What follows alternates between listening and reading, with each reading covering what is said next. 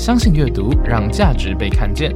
You can believe your value can be seen。各位听众朋友们，大家好，欢迎收听相信阅读频道的特别节目《阅读之外的那点小事》。我是节目主持人饼干，一个自由流浪的阅读写作老师。今天呢，是我们的好书主观推荐环节。反复的强调主观，因为每个人的喜好真的不太一样，而且呢，也不一定会是书。不过今天呢，刚好要来介绍的就是一本我非常喜欢的文本。那这一本书呢，它的名字叫做什么呢？叫做《西线无战事》。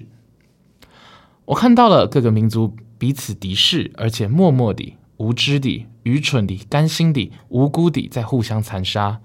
我看到了世界上最聪明的头脑还在发明武器和撰写文章，使这种敌视和残杀更为巧妙、更为经久。这次我要分享的这一本书呢，是我大一时期读过的经典反战名著，它是由德意美籍作家雷马克所写的。由于作者呢，他本人经历过一战的残酷，也曾经是西部前线的一员，所以对于战争的刻画呢，相当的细腻真实。这也使得此书一出版便被翻译超过五十种的语言，总销量超过两千万册，甚至在一九三零年呢，也有过第一次的电影翻拍，成功夺得了奥斯卡奖。而这部作品啊，为什么现在要拿出来提？其实最主要的原因是，它去年底呢又被翻拍在 Netflix 上面上映，让现在很多没有看过实体书的人有机会接触到一战时代到底发生了些什么事情。而且它还扣合了现在混乱的世界局势，所以一出就立刻斩获了无数好评。如果各位乐听人呢不怎么习惯看文字，也没有那么多的时间可以去完整的品完那一本书的话，我原本想说也可以由我来跟大家分享一点内容，可是想一想发现我好像不会把整本书念完，所以我还是推荐各位至少把剧补完吧。书有机会可以看，但如果真的没时间，Netflix 上面有上映，至少把那部剧补完，看一下那个时代的人对于战争的看法，然后反思一下现在我们的时代。那我在大学时代曾经组织过读书会。那时的我呢，还懵懂无知，只有听到学校的文学课教授推荐我们要去读这一本，所以我就找三五好友啊，打算一起阅读，然后分享这一本书的观点，去完成教授指定的预读报告。那时候我印象真的很深刻啊，我的好兄弟说他在高中时期就已经看过了，他还很良心的提醒我，哎。这个这部你绝对不可以在睡睡前或者是跟配饭一起看哦。我心中就很纳闷啊，我最喜欢的阅读时间就刚好是睡前的一个小时，还有早餐一边吃早餐一边的一边看的两个半小时。我不在这个时候看，我我还有哪一个时间可以看书啊？于是我就完全忽略他的推荐啊，我就挑了一个悠闲的星期日的早晨。那天呢，我走进路易莎，点了我最喜欢的汉堡套餐，还有大杯的热拿铁。我准备一边啃早餐，然后呢，一边去享受这一本书的剧情。啃着啃着早餐，看着看着这本书，我发现事情越来越不对劲了。前三个章节连战场都还没上，光是对于一个腿受伤躺在军医院病人的刻画，还有对医院的环境、医护人员的冷酷的描述，就让我的胃整个开始绞痛了起来。随着更深入的阅读，我看到的是漫天飞舞的子弹、无情奔袭而来的毒气，还有尸体四散在战壕附近，因为承受炮击四肢不全的尸体，或是一个又一个因为受伤来不及撤离而倒在不见天日的战壕里。一点一点感受自己生命流逝的年轻兵士，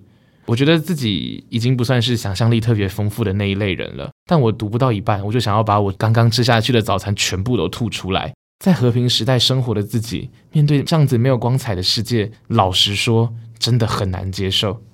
而且那对我的心灵其实造成了蛮大的冲击，也让我非常后悔当初就应该好好听我那个同学的话，呃，挑一个不要在刚吃饱的时候看。